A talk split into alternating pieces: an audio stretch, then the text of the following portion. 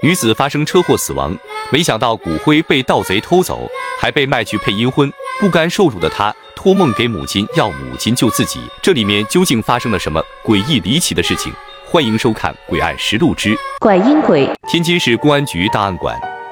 这几天，胡不凡跟着师傅秦头都待在这里，与师伯谈论着那些诡异离奇的案件。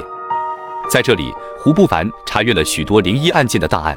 这让胡不凡一时间无法接受。就在这时，档案室的门猛地被打开了，冲进来一个年轻警察。这年轻人似乎非常的兴奋，但看见有外人，也是迅速闭上了嘴。这突如其来的一幕让胡不凡的师伯非常不悦，接着说道：“这是你师叔和师哥，有什么事你说吧，不要毛毛躁躁的。”年轻人不好意思的挠了挠头，跟胡不凡和秦头问了个好。随后缓缓说起事情经过。事情发生在河北省唐山市南孙庄乡派出所。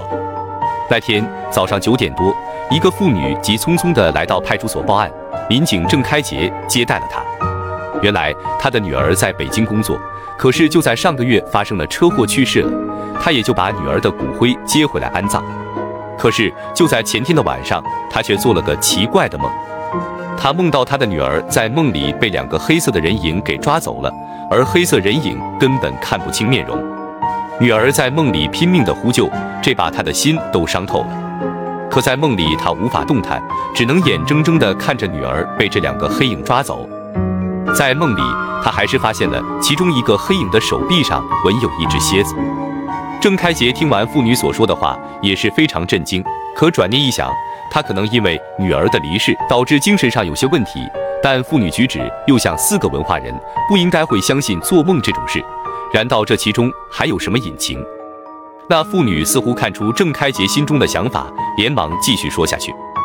原来她本身自己也觉得这个梦过于荒唐，女儿已经下葬了，又如何被抓走？可又放心不下，还是来到岔河镇的小型公墓，他的女儿就葬在这。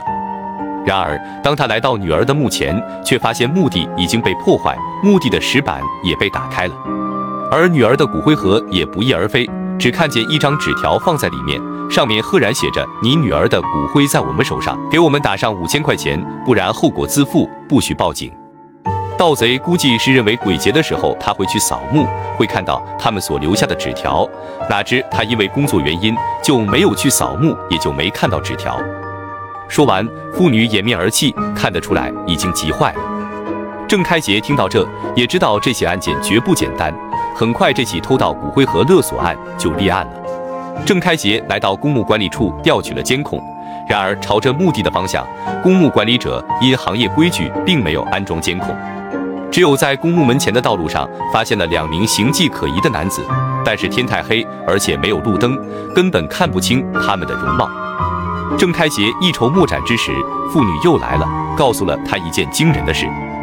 原来那妇女昨晚又做了个梦，而这梦女儿告诉了他一个明确的地址，于是他立马把地名写了下来，这才拿着地名过来找郑开杰。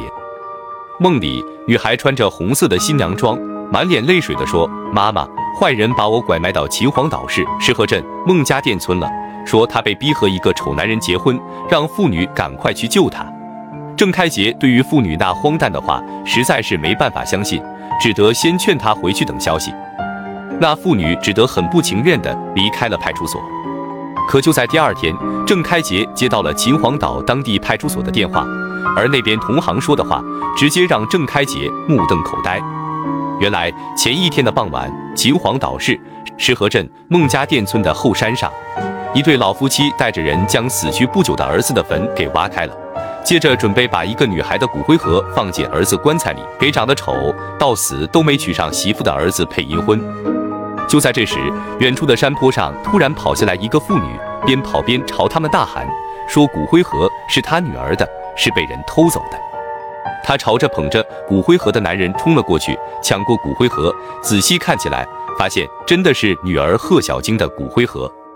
而眼前的老夫妻花了三千块钱跟两个外地人买的骨灰盒，自然也不愿意就此放弃，双方就此发生争吵，甚至发生了肢体冲突。直到后来，妇女眼看争不过，报了警。警察很快来到了现场，经说服教育，老夫妻承认了购买骨灰盒给自己儿子配阴婚的事实，并且归还了骨灰盒。而那个突然出现的妇女则抱着女儿的骨灰盒，伤心欲绝地回了家。后来，警方利用老夫妻提供的盗贼电话，很快抓住了这两个偷盗骨灰盒的盗贼。那其中一个盗贼的小手臂上，居然真的有个蝎子图案的纹身。